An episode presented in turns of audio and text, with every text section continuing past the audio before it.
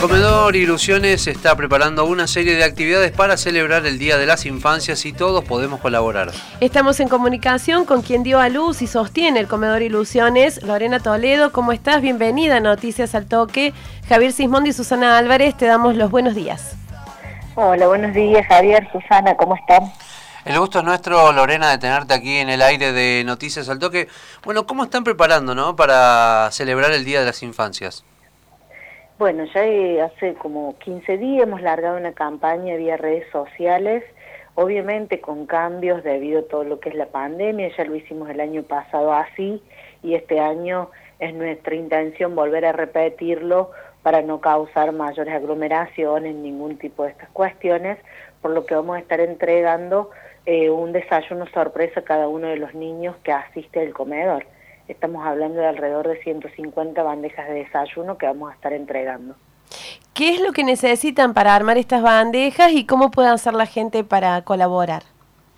Estamos necesitando, eh, bueno, tortas, em, frutas, naranja, manzana, pueden acercar golosinas y lo que estamos pidiendo sobre todo y que todavía no hemos recibido tanta colaboración es que aquel que pueda comprar un par de media y acercarlo al comedor, ese va a ser el obsequio que vamos a entregar junto con el desayuno sorpresa para cada niño, eh, un par de media.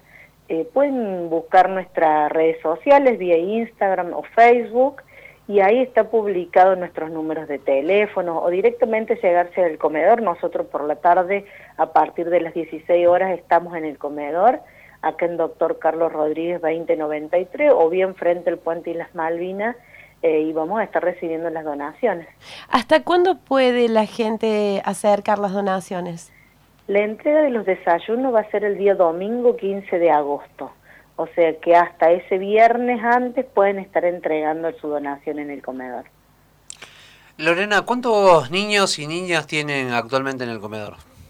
Nosotros en este momento estamos trabajando de manera de burbuja, burbujas familiares, que es la forma en la que asisten ellos a, merendar y estamos entregando las viandas de comida. En la manera presencial de burbuja estamos trabajando con alrededor de 40 niños, pero cuando entregamos las viandas de comida, que son las que van a la casa, estamos entregando a 200 personas. Recordamos que estamos en comunicación con Lorena Toledo, quien tiene a su cargo el comedor Ilusiones en nuestra ciudad. Lorena, ¿cuál es la situación o cómo se ve desde el comedor la situación que se vive a nivel social en los barrios vulnerados y cómo ves que ha influido la pandemia en este tipo de realidades?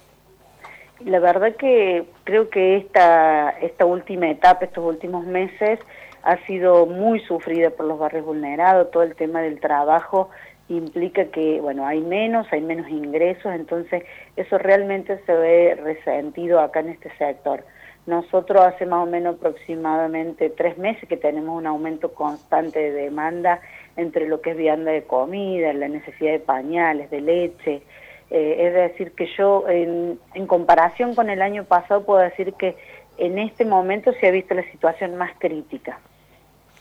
Eh, ¿Es posible pensar en, educación, trabajo, y en un futuro para los niños, eh, sobre todo los que nacen sin oportunidades por el contexto en el que están viviendo?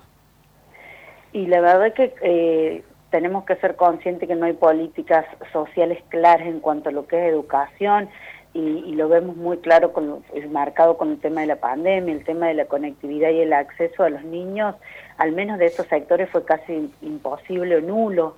Entonces, bueno, sabemos que corren con desventaja ya por haber eh, nacido en el contexto social que les ha tocado y estas situaciones lo único que han hecho es marcar mucho más las diferencias bueno, nosotros hemos tratado y tratamos hasta el día de hoy de tratar de sostener este contacto con, los niveles educativos, pero bueno, cada vez se, nota más.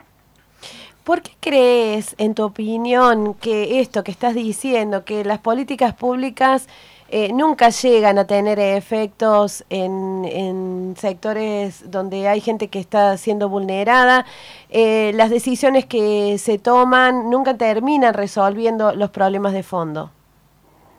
Yo eh, sinceramente creo que bueno viene una cuestión ya también como muy generacional, generacional de muchos años de, de solo poner parches y no hay políticas claras de trabajo, que es lo que más dignifica el tener un trabajo, el poder generar nuestros propios ingresos lo que más dignifica y eso no, no está llegando y ya hace muchos años, muchos, muchos, entonces bueno, eso marca más todavía las desigualdades. Eh, sinceramente, eh, no sé qué es lo que falta, pero creo que no hay unas políticas claras que puedan eh, solucionar estos problemas de fondo.